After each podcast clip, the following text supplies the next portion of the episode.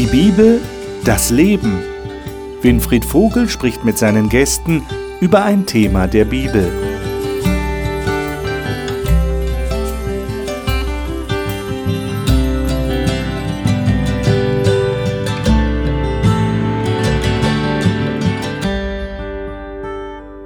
Als Stephanus, der erste Märtyrer, gestorben war, da begann eine schwierige Zeit für diese erste Christengemeinde, die es nach der Himmelfahrt Jesu gab. Der Heilige Geist war ausgegossen worden, die Apostel hatten in anderen Sprachen gepredigt, es hatten sich viele Leute bekehrt, aber es gab eben auch solche, die sehr gegen diese christliche Sekte waren. Und da war einer, der besonders hervorstach, und der hieß Saulus. Und wir hatten das letzte Mal gesehen, er war voll und ganz einverstanden mit der Hinrichtung von Stephanus. Wie ist es mit diesem Saulus weitergegangen? Die Apostelgeschichte, die der Lukas geschrieben hat, konzentriert sich ab jetzt sehr stark auf diesen Mann. Warum wohl? Es ist ein Wunder geschehen und über dieses Wunder wollen wir heute reden aus verschiedenen Perspektiven. Aus der Perspektive des Mannes, der dieses Wunder an sich erlebt hat und auch aus der Perspektive derer, die ihn dann erlebt haben und die damit umgehen mussten, dass sich da wirklich was geändert hat in seinem Leben. Das will ich mit den Gästen besprechen hier in dieser Runde. Ich freue mich, dass Sie dabei sind als Zuschauer und wünsche Ihnen Gottes Segen dafür. Und dies sind meine Gäste heute. Silvia Renz hat viele Jahre Menschen betreut, die durch Glaubenskurse Gott näher kennenlernen möchten. Sie hat auch Bücher geschrieben. In einigen hat sie biblische Persönlichkeiten porträtiert. Franziska Knoll lebt in Leipzig und ist dabei, ihr Masterstudium in Psychologie abzuschließen. Als Leserin der Bibel und als Psychologin beschäftigt sie die Frage, wie Menschen verändert werden. Dr. Otto Wendel lebt und arbeitet als Pastor in Bochum und ist es, wie er sagt, mit großer Freude. Sein Anliegen ist es, die Bibel als Wort Gottes wahrzunehmen und in der Tiefe zu ergründen. Reinhard Krause hat bereits als Kind in der ehemaligen DDR die Spannung zwischen Glaube und atheistischer Ideologie erlebt. Er sagt, allmählich habe er den Glauben an den Gott der Bibel verinnerlicht. Gut, dass ihr da seid. Ich freue mich auf das Gespräch mit euch über einen ganz wichtigen Punkt in der Geschichte der frühen Kirche. Apostelgeschichte Kapitel 9. Apostelgeschichte Kapitel 9. Wir wollen erstmal äh, nachempfinden, äh, was da über den Saulus erzählt wird in den ersten beiden Versen. Silvia, darf ich dich bitten, mal zu lesen? Du hast die Neues Leben Übersetzung. Hören wir es mal aus dieser moderneren Fassung. Währenddessen wütete Saulus gegen die Anhänger des Herrn und setzte alles daran, sie zu vernichten. Er wandte sich an den Hohenpriester und bat ihn um Empfehlungsschreiben für die Synagogen in Damaskus. Damit wollte er alle, die dieser neuen Richtung angehören, aufspüren, um sie zu verhaften und gleichgültig, ob Mann oder Frau, in Ketten nach Jerusalem zurückzubringen. Was für einen Eindruck gewinnt ihr von diesem Mann Saulus? Äh, ich meine, äh, wir wissen, dass er gut ausgebildeter Pharisäer war, das sagt er dann später auch. Ähm, das wird auch in seinen Briefen deutlich. Er war ein äußerst intelligenter Mensch und er wurde ausgebildet von Gamaliel, ja, diesem Pharisäer oder Schriftgelehrten, den wir schon kennengelernt hatten, der im Hohen Rat saß und diesen klugen, weisen Rat gegeben hat, wartet doch erst mal ab, was passiert. Wenn die Sache von Gott ist, diese neue Bewegung, dann wird sie bestehen bleiben, dann könnt ihr gar nichts dagegen tun. Wenn sie nicht von Gott ist, dann wird sie genauso enden wie die Beispiele, die er dann nennt. Sehr weiser Rat. Wieso ist ein Schüler von diesem weisen Gamaliel ein so aggressiver Typ? Könnt ihr euch das erklären? Habt ihr da irgendwie eine Idee? Ich glaube, ich würde das so erklären, dass wenn man nur religiös ist und auf das Religiöse sozusagen setzt, dann wird man auch ziemlich schnell aggressiv, wenn dieses Religiöse in Frage gestellt wird, beziehungsweise von jemandem quasi bekämpft wird. Hm. Da kann schon Aggression aufkommen. Eben das heißt, weil, weil man auch eine Bedrohung vielleicht, vielleicht hat Paulus auch eine ja. Bedrohung wahrgenommen? Mhm. Für seine eigene Lehre genau. oder seine Überzeugung? Das, was ihm quasi aus den Händen rutscht vielleicht, weil er auch vielleicht so die besseren Argumente auf der Seite der Gegner gesehen hat. Als, so diese Rede von Stephanus ist ja sozusagen eine exzellente äh, sozusagen Verteidigung der Position der Christen. Und da hat wahrscheinlich Paulus beziehungsweise auch die Gegner des Christentums wenig was entgegenzusetzen, außer Gewalt, außer verfolgen. Aber das ist ja furchtbar, dass es dann gleich zu Gewalt kommt und zum Umbringen. Immer, das haben wir ja ein paar Mal in der Apostelgeschichte, wir werden es heute noch sehen. Die wollten sich immer gleich umbringen. Mhm. Was war denn da los? Oder war das einfach eine andere Zeit? Wir sind heute so ein bisschen nicht, wir wollen ja nicht, wir wollen ja nicht irgendjemanden umbringen, der nicht unserer Meinung ist.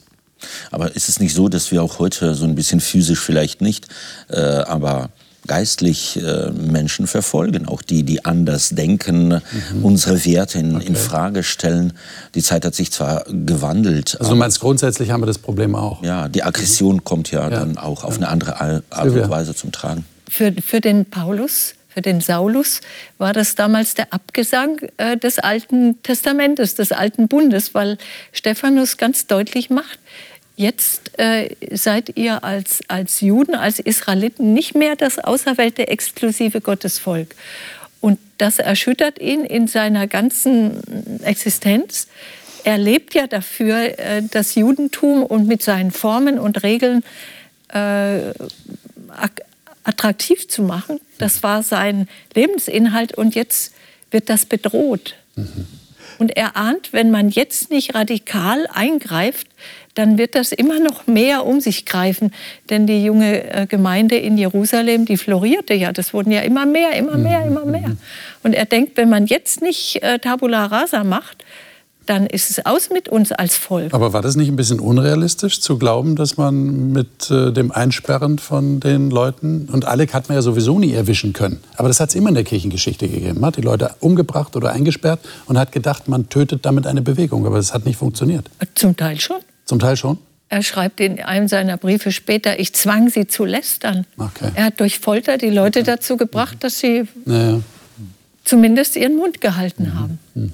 Eben erwähntest du, dass ich auch mhm. irgendwie zweispurig mhm. aufgewachsen bin. Zum ja. einen die sehr atheistische, mhm. ideologische Erziehung in der Schule, die bei mir auch schon äh, Wurzeln geschlagen hat.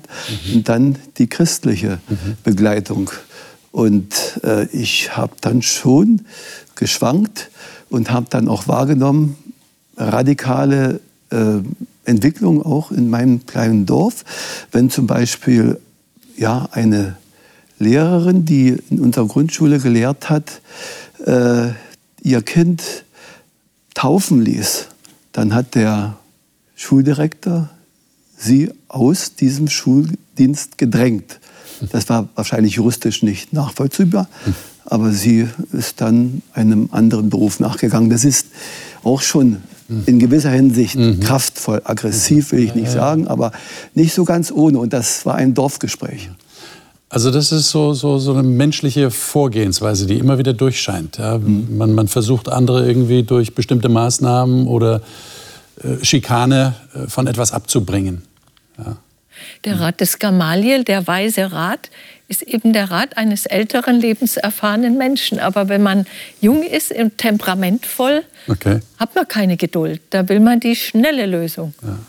Aber da würde ich vielleicht so äh, Franziska fragen, liegt es nicht eigentlich, kann man überhaupt so die Frage gesagt zu er erklären, wie wird einer aggressiv? Ist das nicht ein Geheimnis irgendwie auch schon, auch vom theologischen? So die Sünde ist ein Geheimnis. Man kann die eigentlich nicht ja. erklären. Man bemüht sich um das Gute und es kommt das Böse raus immer wieder.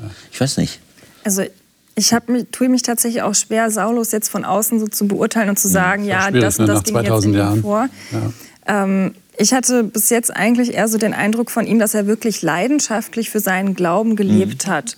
Und er hatte ja nicht die Chance, jetzt vorher Jesus kennenzulernen und wirklich dann vielleicht auch Zeuge zu sein davon, sondern er hat vielleicht vom Hörensagen davon gehört, hat mitbekommen, wie das jetzt irgendwie scheinbar dann auch mit dem Bund, der dann nicht mehr gilt für sein Volk, ähm, dass es irgendwie bedroht ist, das, wofür er doch so sehr mit ganzem Herzen lebt. Und das, dann finde ich das eigentlich nur konsequent, dass er dann sagt, ich mhm. muss das bekämpfen, was meine Leidenschaft irgendwie bedroht. Und ja, man sieht ja dann auch später, dass, also es ist, glaube ich, so ein bisschen mehr Ansichtssache, ob man das als Kehrtwende sieht oder eher so als ähm, ja, Anstoß, dass jetzt die Leidenschaft einfach nur in den richtigen Kanal gelenkt okay. wird. Mhm. Also, also nach außen sieht es auf jeden Fall wie eine Kehrtwende ja. aus, aber dem wollen wir uns jetzt endlich genau. zuwenden.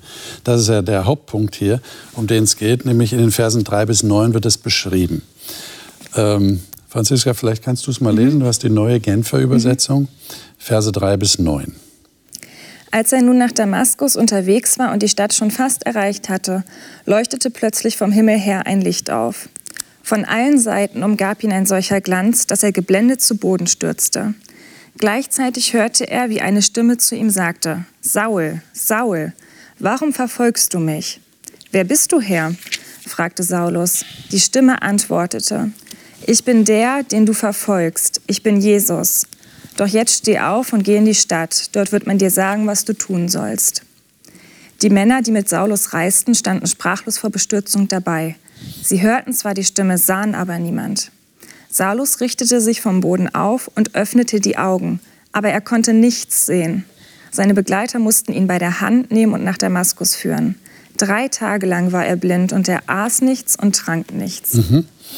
Ich würde gerne noch ein paar Verse dazu lesen, und zwar in Kapitel 26.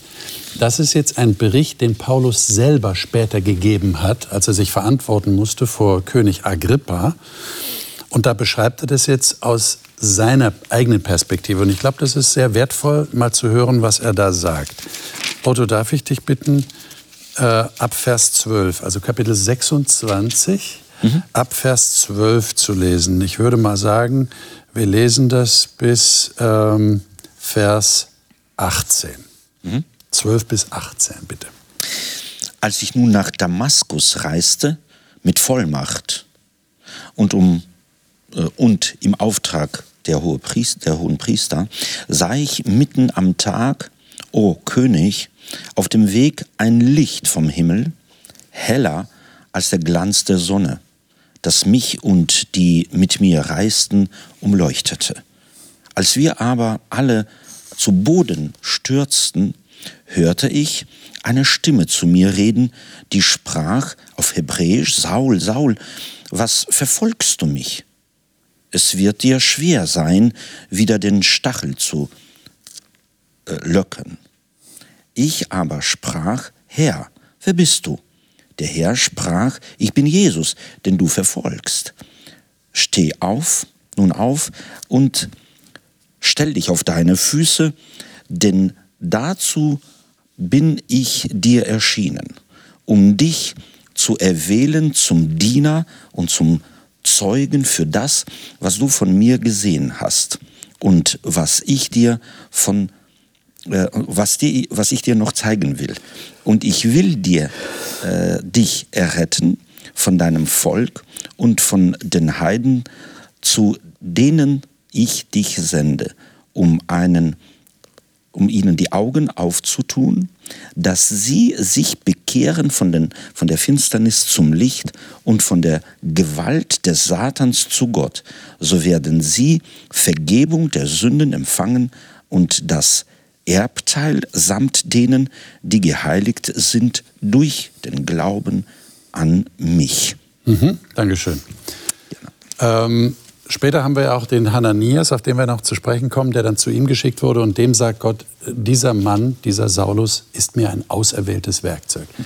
Jetzt ist meine Frage, ähm, warum macht sich Gott die Mühe, einen erklärten Gegner des Christentums umzudrehen und zu einem auserwählten Werkzeug für seine Mission zu machen. Hätte es nicht, sage ich mal, vielversprechende Kandidaten in Jerusalem gegeben unter den Bekehrten?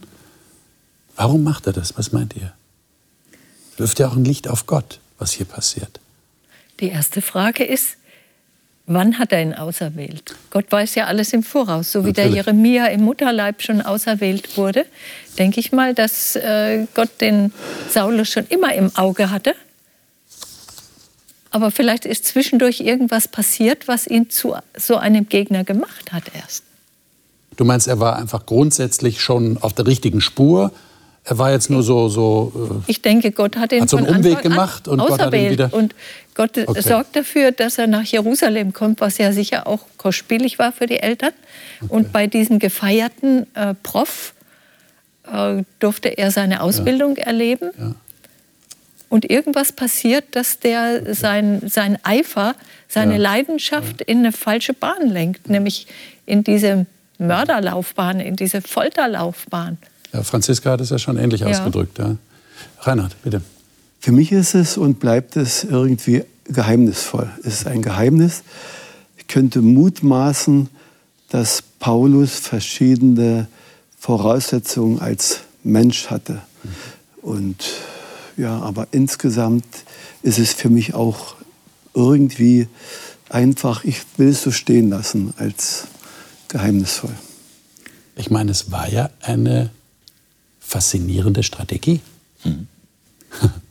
Man nimmt sich den, den Vorreiter der Feinde mhm. und dreht ihn um. Mhm. Und sagt, er arbeitet jetzt für mich. Ja. Das ist toll, ne? Also du hast die Frage gestellt, warum? Mhm. Ich würde die Frage ein bisschen anders vielleicht stellen. Sehen wir da die Strategie Gottes? Mhm. Äh, will auch Lukas nicht zeigen, schaut mal, Gott ist hier am Werk.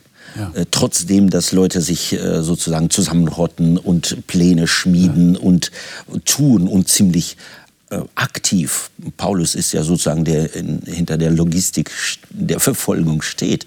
Aber ihm gelingt das nicht. Gerade der, der verfolgen will, der wird zum, zur tragenden Person des Lichtes des Evangeliums.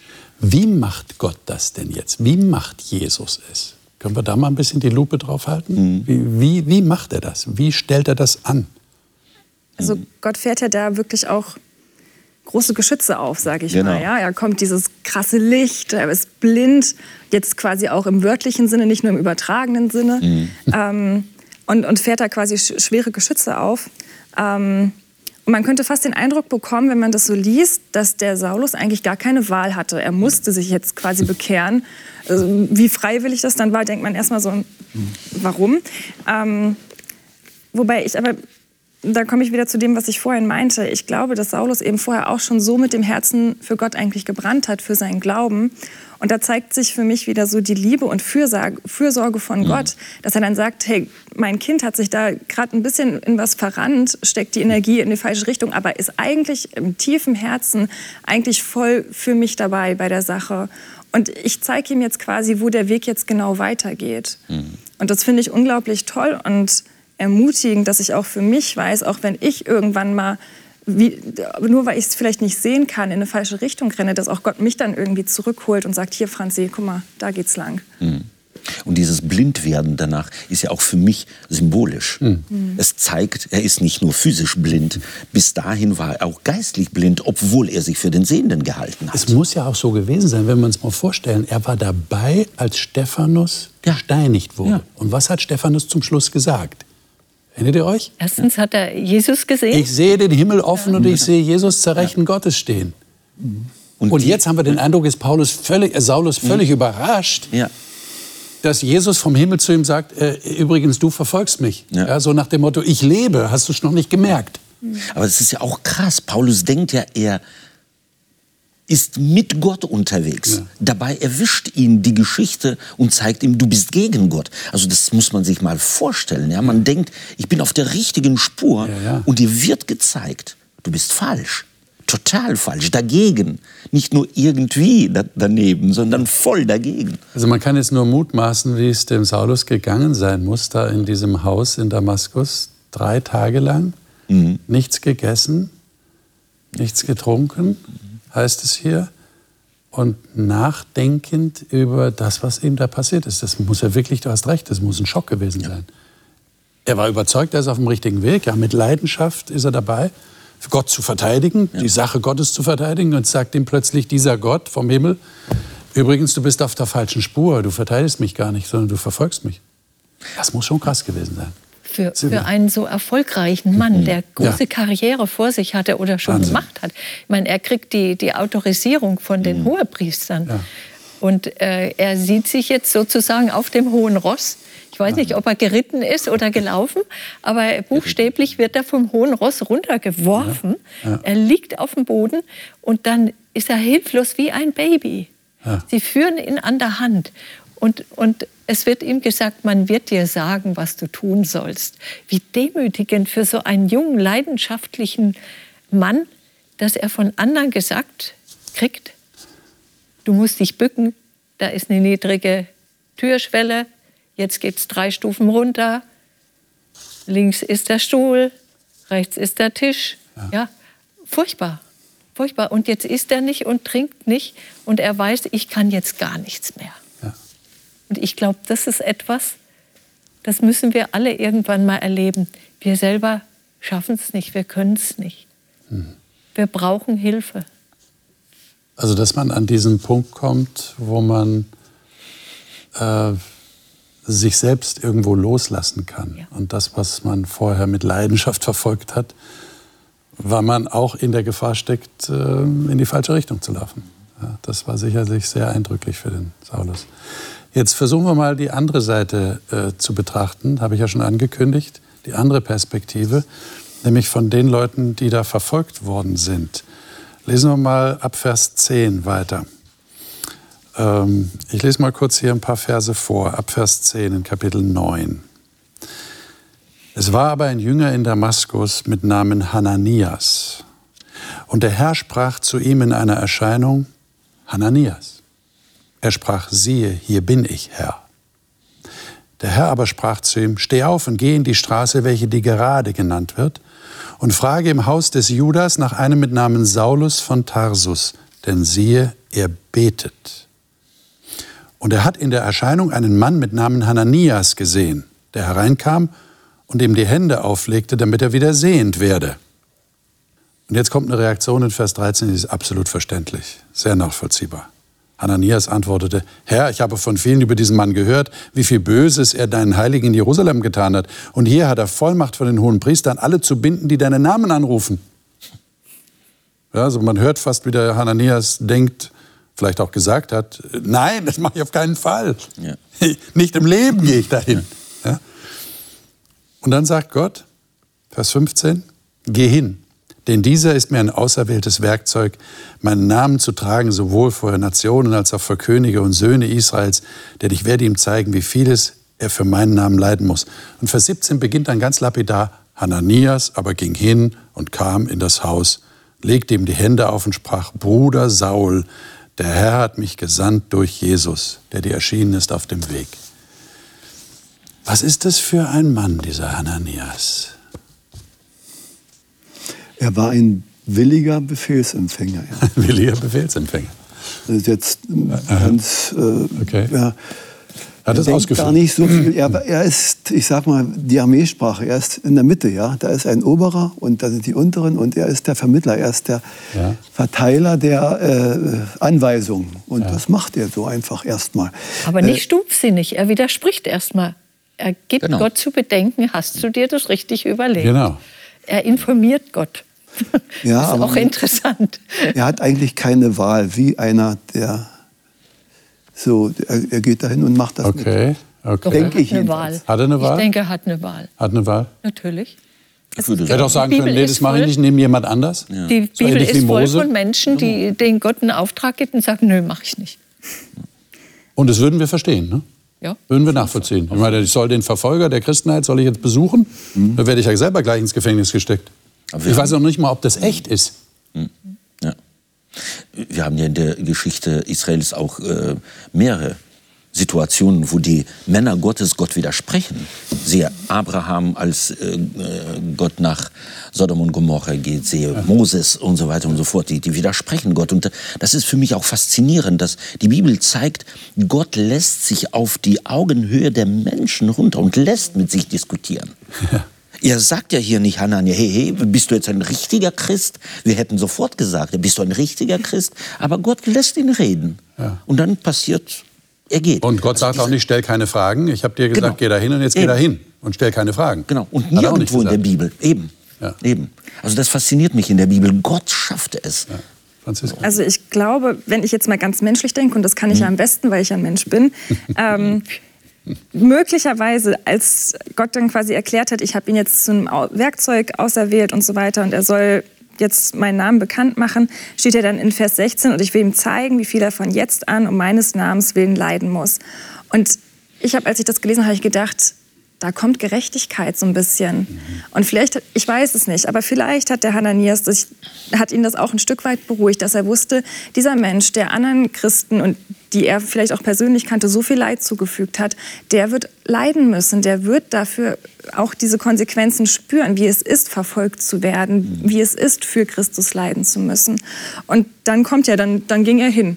Also mhm. auf diesen Satz hin, befolgt Hananias das dann. Und vielleicht, vielleicht war das die Beruhigung zu wissen, ja, Gerechtigkeit ist, ist trotzdem noch da. Mhm. Aber andererseits ist ja dieses, was übersetzt wird mit Leiden, nicht, kann so übersetzt werden, aber es hat so einen äh, so einen Touch noch ein bisschen für mich leiden, also mit mhm. mir sein. Mhm. Alles ertragen, was ich sozusagen ertragen habe, so im positiven Sinne, kann auch übersetzt werden. Insofern sowohl als auch ist gegeben. Ne? Ich meine, ihr habt ja vorhin darauf hingewiesen, dass dieses Blindsein auch im übertragenen Sinne mhm. zu verstehen ist. Ja. Und man hat den Eindruck, der Vers 18, den hatte ich noch gar nicht gelesen, mhm äh, so ein bisschen das bestätigt. Ja? Und sogleich fiel es wie Schuppen von seinen Augen. Mhm. Und er wurde sehend und stand auf und ließ sich taufen. Mhm. Ja? Also da, da ist eine wirkliche Verwandlung passiert mhm. in ihm. Und ich würde das mal so interpretieren, ich weiß nicht, wie es euch geht, würde es ja auch so interpretieren, dass es nicht nur das physische Sehen ist, sondern da ist wirklich ja. ja. das ist eine ganz neue Welt, hat sich ihm eröffnet. Aber auch im Dialog, als er sozusagen das Licht ihn äh, sozusagen überwältigt, sagt er, und er die Stimme hört, Herr, wer bist du? Er ja. ahnt schon, dass das ja. Gott ist. Aber dieser Gott, den er offensichtlich falsch in seinem sozusagen jüdischen Denken falsch einschätzt, der stellt sich auch als Jesus vor. Das ist auch Theologie hier. Dieser Gott, den er als den Gott Abraham, Isaaks und äh, äh, Jakobs sich offensichtlich vorstellt, der stellt sich als Jesus vor. Ja.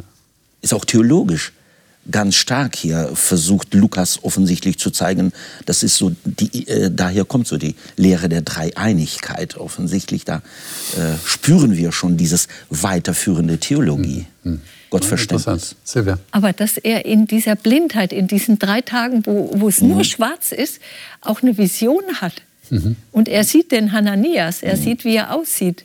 Was muss in ihm vorgegangen sein, mhm. wenn er plötzlich innerlich was sieht, mhm. innere Bilder sieht? Ich denke, diese drei Tage waren angefüllt mit äh, nicht mit dumpfer Verzweiflung, sondern mit Forschen, mit Überlegen. Die ganze Prophetie des Alten Testamentes, die auf den Messias hindeutet, das ratterte in seinem Kopf wahrscheinlich unaufhörlich, sodass er überhaupt wahrscheinlich nicht gemerkt hat, dass er nicht mhm. isst und nicht trinkt. Ja.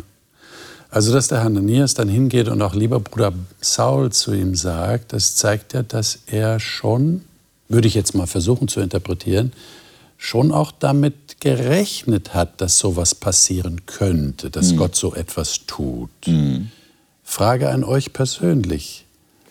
Ähm, würdet ihr sagen, ich habe da eher Mühe damit, davon auszugehen, dass sich jemand verändert. Das ist ein großes Thema, auch, mhm. auch innerhalb christlicher Kirchen. Ja. Äh, sehe ich beim anderen das Potenzial zur Veränderung?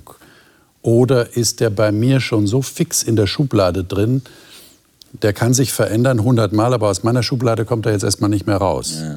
Versteht ihr, was ich meine? Mhm. Also ich sehe beim Hananias hier auch ein, eine Offenheit. Mhm. Wie, wie geht es euch da? Auch eine Veränderung. Auch die, die Bereitschaft, dem Todfeind zu verzeihen. Ja, genau. So wie der Stephanus, seine genau. letzten Worte war ja, ver, vergib ihnen, ja? ja. Das wird der Saulus gehört haben. Ja. Und er merkt, das ist ein, ein unglaublicher Gott, ja. der den Feinden vergibt, der Feinde liebt. Das ist eigentlich die, die Krönung des christlichen Lebens, dass ich Feinde lieben kann, dass ich mhm. ihnen vergeben kann. Bei Lukas ist ja auch, wenn man das Lukas-Evangelium liest, sein großes Thema, so der rote Faden, die Menschen sehen nicht den, der unter ihnen ist. Selbst seine Mutter sagt, mhm. hat ja, nichts verstanden, als Jesus ja. sagt, äh, mir ist da zu sein, wo des meines Vaters ist. Und sie verstanden nichts. Ja. Und die ganze Linie dann bei, im Lukas-Evangelium, der Jünger, die nach Emmaus geht, plötzlich fällt ihnen was sozusagen wie Schuppen von den Augen. Das, die Linie zieht sich auch in der Apostelgeschichte Später wird Petrus plötzlich was anders verstehen, als er bis dato nicht versteht. Und ich glaube, Lukas hat so zu zeigen, es gibt nicht die besser Wissende oder die besser äh, ja, Seiende, sondern jeder Mensch ist beschränkt und Gott braucht jeder Mensch um. Aber jetzt will ich noch mal auf die Frage zurückkommen. Die habt ihr mir noch nicht beantwortet. Mhm. Ihr seid dem ausgewichen. Äh, wie geht's euch damit? Also, wie bereit seid ihr, bei anderen Veränderungen anzunehmen oder ja, das Potenzial zu sehen? Also auf der einen Seite kann ich mich sehr gut darin einfühlen, dass man so ein bisschen misstrauisch ist. Ich habe dann aber, in meinem Kopf hat es ein bisschen gerattert. Ich habe überlegt, wie waren das, wenn jetzt Leute irgendwie gesagt haben, sie haben sich verändert oder irgendwas. Und ich stelle für mich fest, ich bin da teilweise sehr optimistisch. Dass ich mich freue und sage, ja und cool und jetzt ändert sich alles mhm. und werde dann hinterher enttäuscht. Es hat sich doch nicht alles so geändert. Ähm, von daher, wir sehen das ja dann auch später, wie die Menschen dann darauf reagieren, auf diese Veränderung ähm, und da sehr skeptisch sind, finde ich auch, dass diese Skepsis angebracht ist. Also ich für mich wünsche mir das auch und gestehe es mir auch zu, zu sagen, erst mal schauen, weil es eben auch, es muss ja nicht immer so sein. Es gibt ja auch Menschen, die eben das vortäuschen, vielleicht andere Ziele haben, auch wenn wir das natürlich nicht unterstellen wollen, aber die Erfahrung hat gezeigt, manchmal ist es eben so. Und ähm, genau, aber da auch nicht zu sehr drin zu verharren. Ich meine, wenn wir uns mal vor Augen führen und versuchen, uns hineinzuversetzen in die Gemeindeglieder damals, ja, Gemeindeglieder, also Kirchenmitglieder, die ersten Christen, die zu dieser mhm. Bewegung gehörten. Äh, ich meine, wir lesen das hier zum Beispiel. Also wir bleiben noch an der Frage dran, keine Sorge. Ich will nicht äh, jetzt weitergehen, sondern dranbleiben. Lesen wir mal ab Vers 19. Ähm, der fängt ja sofort an zu predigen. Ja, das heißt, er war einige Tage bei den Jüngern in Damaskus und sogleich predigt, Vers 20, predigt er in den Synagogen Jesus, dass dieser der Sohn Gottes ist. Und dann Vers 21 kommt die, kommt die äh, zu erwartende Reaktion. Alle aber, die es hörten, gerieten außer sich und sagten, ist dieser nicht der, welcher in Jerusalem die zugrunde richtete, die diesen Namen anrufen? Und dazu hierher gekommen war, dass er sie gebunden zu den hohen Priestern führe? Mhm. Und in Vers 26 lesen wir, er versuchte sich in Jerusalem den Jüngern anzuschließen. Nicht, dazu müssen wir sagen, in Damaskus haben die Juden versucht, ihn umzubringen. Ja. Die, die, haben ja immer, damals haben immer versucht, sich gegenseitig umzubringen. Ja. Das war so die Methode scheinbar. Das lesen wir ständig. Ja. ja. und die haben auch versucht, ihn umzubringen. Dann haben sie ihn im Korb, dann die, die Stadtmauer runtergelassen. Dann war er in Jerusalem. Und was steht da? Vers 26. Alle fürchteten sich vor ihm, da sie nicht glaubten, dass er ein Jünger sei. Naja, der Hananias hat ja von Gott direkt, von Jesus direkt die Stimme gehört und er hat ihm gesagt, das ist mein Werkzeug. Ja, ja. Den habe ich umgedreht. Die anderen hatten das nicht. Die hatten die Informationen nicht. Die mussten beobachten. Okay. Und so wie du sagst, ich finde die Skepsis am Anfang auch angebracht. Nur wie, wie sehr beobachte ich? Hm. Habe ich das Vorurteil, dass ich sage, naja, also der kommt aus Syrien, das muss ja ein Terrorist sein. Oder ja, oder der kommt aus der DDR, der muss ja immer noch die Stasi-Gedanken im Hinterkopf haben. Oder bin ich bereit, mich zu korrigieren und wirklich zu beobachten und zu sagen, auch. Okay. Aber das ist auch ein Risiko, das man eingeht, oder?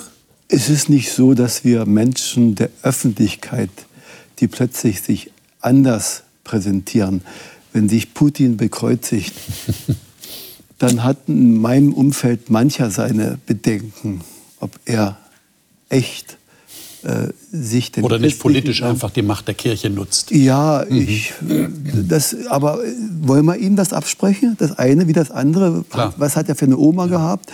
Äh, äh oder so. Ja. Äh, selbst Stalin muss ja in schlimmen Zeiten noch mal äh, christliche Gedanken gehabt haben mitten im Krieg. Das haben wir alles schon gehört, ja. Mhm. Und ich denke, in meiner Stadt in Wittenberg, da sind Leute, in die Kirche gegangen, nicht unbedingt in meine, aber ich hörte, das war dann ein Gespräch, ja, die von der, bei der Stasi waren und wollten dort im Gottesdienst, also wie unerhört das dargestellt wurde, ja, das ist, ich kann das schon äh, ja. aus meinem Erleben aus der Öffentlichkeit, aber auch aus meiner persönlichen Umgebung nachvollziehen. Also ich habe mir das auch schon äh, versucht, bildhaft vorzustellen, wie das heute wäre in einer Kirche, wenn da so ein Saulus reinkommt und der fängt gleich an zu predigen, da würde doch der Kirchenrat sofort zusammentreten würde sagen, also bitte mal Bach flach halten hier, äh, Ball mhm. flach halten. Mhm. Das kann ja wohl nicht sein. Mhm. Der soll erst mal irgendwo äh, hingehen und mal meditieren oder sich auf das Eigentliche besinnen und dann nach zwei Jahren kann er vielleicht mal wiederkommen Winfried, und einen Antrag stellen. Mhm. Aber ist es nicht so, dass hier Lukas unter dem äh, Wirken des Heiligen Geistes auch zeigen will, keiner ist besser? Die haben ihre Vorstellungen und die Gemeinde Gottes, das sind alles Menschen. Die haben ihre Vorstellungen und aus diesen Vorstellungen ist es schwierig rauszukommen.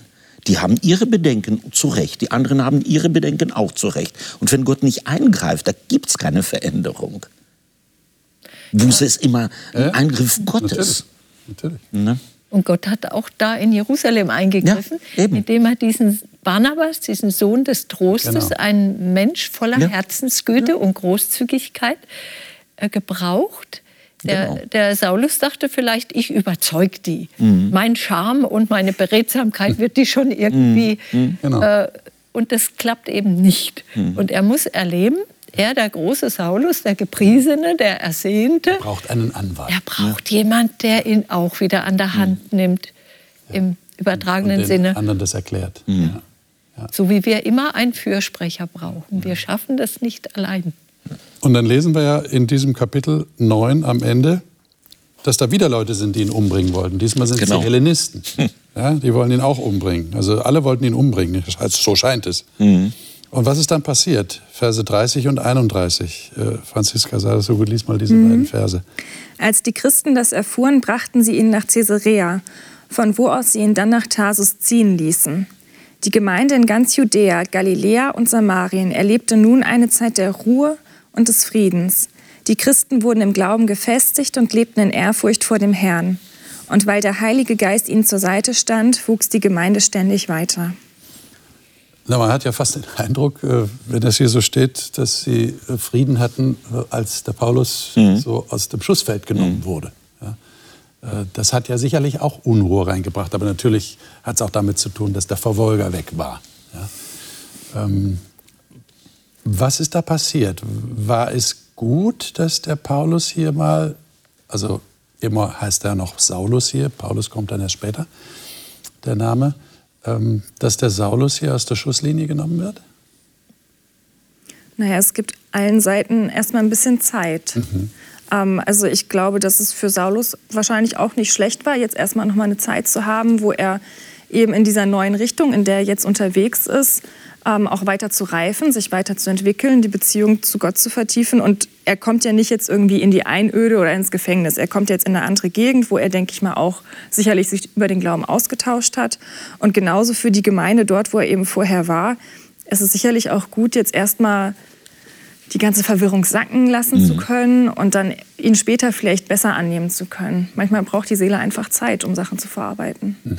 Aber ich stelle mir vor, es ist ja so ein Buch wie eine Erzählung. Mhm. So eine Erzählung geschrieben und da äh, denkt man ja auch so ein paar Schritte im Voraus. Was wird sein? Was wird sein? Und man, ich kann mir vorstellen, wenn man zum ersten Mal so diese Geschichte gelesen hat, ja, Saulus, jetzt gibt es den großen Durchbruch. Aber es wird resümiert unter dem, der Führung des Heiligen Geistes. Mhm. Nicht Paulus, mhm. nicht Ananias, nicht äh, Barnabas, der Heilige Geist. Und da kommt es bei Lukas immer wieder drauf an. Gott baut die Gemeinde.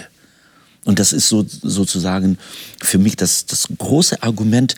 Auch wir haben ja vorhin gefragt, wie werden wir sein? Und ich glaube, wir äh, glauben, dass wir die Gemeinde retten können. Was auch immer passiert. Du hast davon gesprochen, der äh, Gemeinderat wird sich zusammensetzen den Ball flach, wir prüfen ihn erstmal und so weiter und so fort.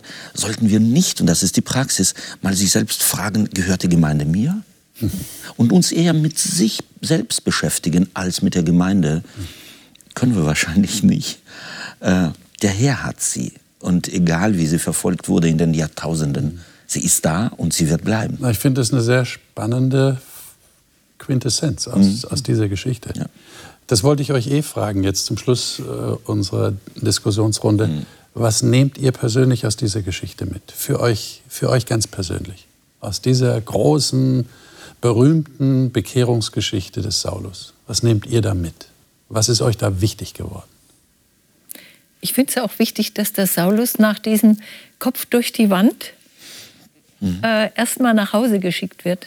zu seinen Eltern, zu seinen Geschwistern, zu seiner Schwester. Denn da sollen wir anfangen. Jesus hat seine Abgesandten auch zuerst mal in die nächste Umgebung geschickt. Nicht nach draußen, den übernächsten lieben, aber den nächsten lieben. Mhm. Und ich glaube, dass diese sechs Jahre, die dann da. Das hat ja länger gedauert, bis er ja, zurückkam. Ungefähr, kann man gleich alles dazu sagen. in allem etwa sechs gedauert. Jahre ja, ja. war er da erstmal ja. äh, weg von der Bühne. Und dann noch in der arabischen Wüste. also das hat eine ganze Weile gedauert, bis glaub, er wieder auf der Bildfläche wichtig, erscheint. Dass man nicht mit dem Kopf durch die Wand, sondern dass man lernt, auch okay. kleine Brötchen zu backen. Okay. Was haben die anderen? Also ich wünsche mir daraus mitzunehmen und ich sage bewusst, ich wünsche es mir, weil ich weiß, dass es schwierig ist. Ähm, die Gelassenheit mitzunehmen, zu wissen, mhm. Gott hat das alles in der Hand, er führt die Kirche mit seinem Heiligen Geist. Ähm, und das, also gerade auch ähm, in meiner Kirche ähm, kann man sich herrlich über Kleinigkeiten und irgendwelche ja eigentlich hinfälligen Fragen aufregen und einander die Köpfe einschlagen. Und ich, nicht buchstäblich. Ja, im übertragenen Sinne. Und mein Herz blutet oft sehr schnell mit weil ich mich dann doch verantwortlich fühle und mein Herz irgendwie auch an der Gemeinde hängt und ich mir denke, Mensch, es muss doch ein Miteinander geben. Mhm. Und dafür wünsche ich mir so die Gelassenheit jetzt auch aus dem hier, wo da wurde die Gemeinde verfolgt und die stand total unter Beschuss und, und Gott hatte das trotzdem in der Hand und führt es und nimmt dann den größten Verfolger und macht ihn zu seinem Werkzeug und tut da so ein großes Wunder. Das, das nehme ich mit, ja. ja. Reinhard, was nimmst du mit? Es gibt für mich die ja, geben für mich die, die Gedanken, dass es eine kraftvolle göttliche äh, Sache war, die, da, die ich nicht erklären kann, die ich einfach nur glauben will und möchte und eigentlich auch glaube. Und das ist eine Zeit lang so begleitet von kraftvollen, übernatürlichen äh, Sachen, also mit dem Ältesten hin und her, die, sehr, die nehmen sich wahr, obwohl sie äh, kein Telefon dabei haben. Ja? Und äh, dann erleben wir die Niederung. Er geht in die Wüste, er verschwindet für eine gewisse Zeit in irgendeiner Stadt. Ich würde mich mal interessieren, was hat er in dieser, wisst ihr, seine Heimat. Was hat er da gemacht? Mhm. Konnte er da mit seiner Energie was bewegen? Ja. Oder die Auszeit, ja? Hat er, wie hat er die Auszeit. Benutzt? War er vielleicht auch mal genau. psychologisch gedetscht. Ja. Sagt, ich wollte so Großes und dann äh, äh, bin ich hier äh, ja, ein Prophet im eigenen Lande. Was bedeutet denn das? Ja, das ist so. Liebe Zuschauer, die Frage, die können wir leider aus der Bibel nicht beantworten, weil wir nichts wissen über die Zeit, die er dann in Tarsus und weiter verbracht hat. Wir haben nur gewisse Anhaltspunkte dafür. Aber wir wissen auf jeden Fall, wo seine spätere Leidenschaft war. Darüber werden wir eine Menge erfahren gerade in der Apostelgeschichte. Aber ich denke, wir haben wirklich etwas mitnehmen können. Ich habe den Eindruck, die Hauptsache ist, dass hier tatsächlich eine, eine göttliche Hand ist, die Menschen führt und die diese junge Bewegung führt, dass etwas Großes, etwas Weltumspannendes daraus werden kann. Wir haben kluge Menschen erlebt, wir haben Menschen hier gesehen, die sich verändern lassen, weil sie ja, muss man schon sagen, weil sie ehrlichen Herzens sind und äh, das annehmen, was Jesus ihnen offenbart. Und ich glaube, das ist ein Ansporn an jeden von uns. Das geht auch so weiter. Das nächste Mal werden wir darüber reden, wie Gott dafür sorgt, dass bei einem ganz wichtigen Vertreter der Apostel eine Tür im Kopf sich auftut, die vorher völlig verschlossen war. Das ist auch ein Wunder, was passiert ist. Und das hat dazu geführt, dass Mission überhaupt weltweit erst möglich wurde. Ein ganz spannendes Thema. Wie öffnet sich eine Tür im Kopf? Das hat ja auch was mit uns zu tun, glaube ich. Bis dahin, alles Gute Ihnen.